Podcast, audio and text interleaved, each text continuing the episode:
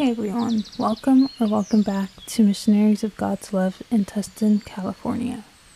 Today's topic is forgive to feel better or to heal.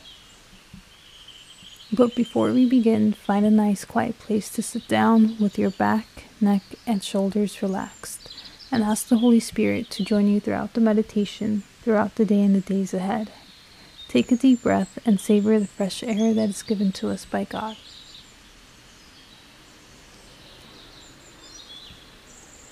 We have heard before that the one who hates is the one that suffers the most. We have also heard that grudges make people sick, including health conditions like diabetes, stress, high blood pressure, cancer, and more.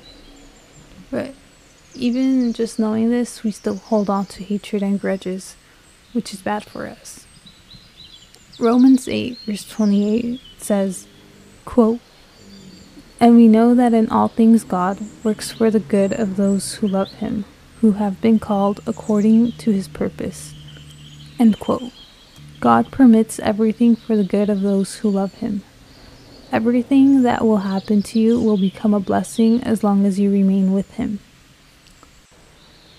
We should always try to be alert when we feel hatred. The devil will devour us if we give into our negative feelings. He invites us to judge and hate, while Jesus invites us to forgive. Some of us wish to forgive but are not able to. If this is the case, we should ask Jesus to help us and begin to pray for those for those who have wronged us, and before you know it, you will have forgiven them. Jesus will slowly start healing you. Hebrews 12, 14 to 15 says, quote, Make every effort to live in peace with all men and be holy. Without holiness, no one will see the Lord. See to it that no one misses the grace of God, and that no bitter root grows up to cause trouble and defile many. Matthew 6:14 to 15 says, "For if you forgive others their trespasses, your heavenly Father will also forgive you."